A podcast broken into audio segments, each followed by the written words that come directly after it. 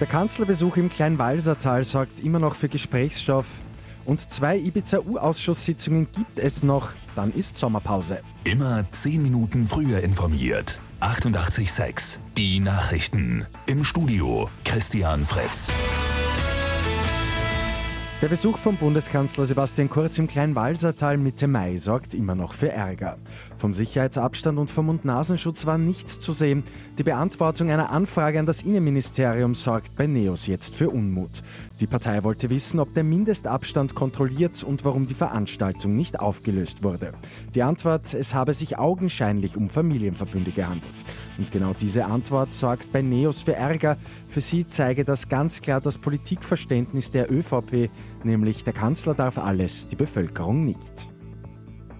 Auch der Ibiza-Untersuchungsausschuss macht bald eine Sommerpause.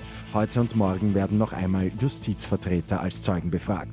Das Ibiza-Video haben die Abgeordneten immer noch nicht gesehen und so wie es aussieht, bekommt der Ausschuss auch nicht das gesamte Material.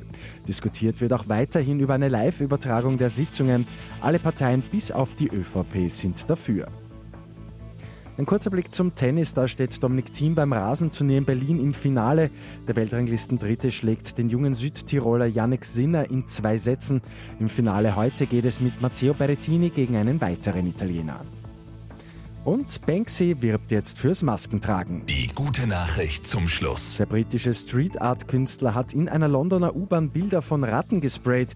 Auf einem ist etwa eine Ratte zu sehen, die mit einem Mund-Nasenschutz als Fallschirm segelt. Mit 886 immer 10 Minuten früher informiert. Weitere Infos jetzt auf Radio 886 AT.